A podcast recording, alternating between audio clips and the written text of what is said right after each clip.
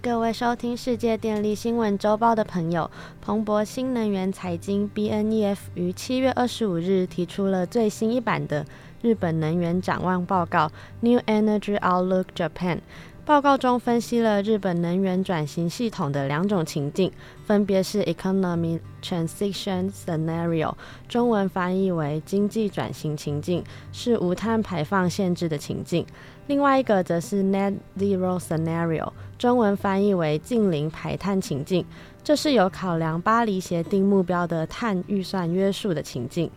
他根据这两个情境，对于日本是否能顺利达成二零五零近零排排放提出了重要的观点与建言。本期节目将与大家分享报告的精华内容。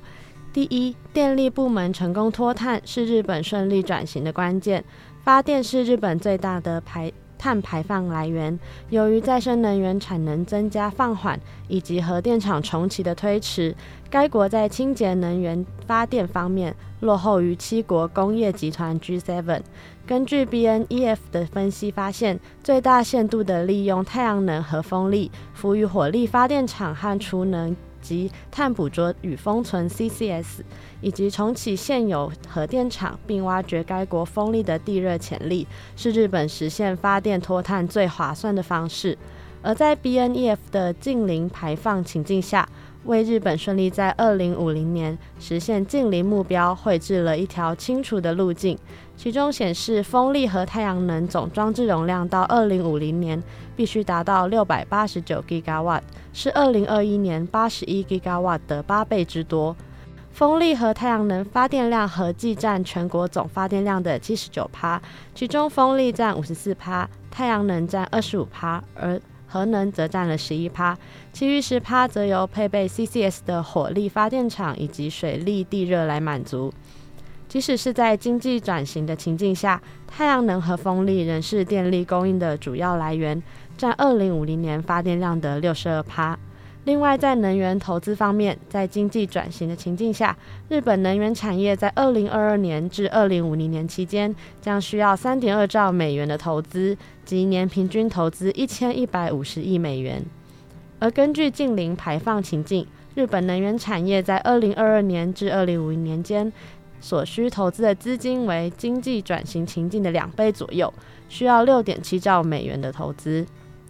即年平均投资两千三百九十亿美元。其中，光是风力与太阳能发电投资就达到了九千亿美元，化石燃料发电的投资则仅有三千五百九十亿美元。另外，为了减少二零五零年时尚残余使用化石燃料所产生的排放量，日本还需要三千一百五十亿美元的 CCS 投资。第二，日本可在确保能源安全的同时减少碳排放。报告显示，二零一零年至二零二二年，日本在化石燃料进口上花费了一点八兆美元，若以年平均支出计算，相当于 GDP 的三趴左右。如果日本能够将部分支出用于建制太阳能、风力和电动车等成熟的清洁技术，它将创造更多的国内经济机会，同时达达成减少碳排放，并能够加强能源安全的双重目标。第三，日本需要加速部署成熟的再生能源技术，并降低优渥但低效的氢能补贴。为了加速能源转型，BNEF 建议日本需要通过提高再生能源并网流程的透明度，以及缩短和简化许可流程，来减少再生能源开发商面临的障碍。而且应该通过鼓励地方政府主导竞价拍卖程序，来加速再生能源的部署，并确保企业容易取得土地或离岸风电的海床。此外，日本必须增加电网电网方面的投资，为严重依赖再生能源的近邻电力系统做好准备。根据近零排放情境，日本在二零二二年至二零五零年间将需要四千八百九十三亿美元的电网投资，其中对跨区输电网的投资要达到五百六十亿美元。然而，日本政府目前对长期跨区输电网的投资为四百零五亿美元。比 BNEF 所规划的投资保守，而可能增加电力传送的风险。因此，政府需要考虑进行更全面的评估分析，以吸引更多的电网投资，特别是来自私营部门的投资。而在氢能方面，日本过去的氢能政策主要为燃料电池小客车以及住宅燃料电池热电联产系统等应用提供了优渥的补贴。日本政府的二零五零目标要求每年氢气需求量达到两千万吨，而 BNF 的近零排放情境氢气需求量仅略高于七百万吨。BNEF 估计需求量相较于日本政府目标低很多，这是因为考量日本的地理位置关系，绿氢的供应将受到限制。因此，政府应优先考虑除了绿氢以外，其他有助于产业产业有效脱碳的方式，进而补贴政策进行适度的调整。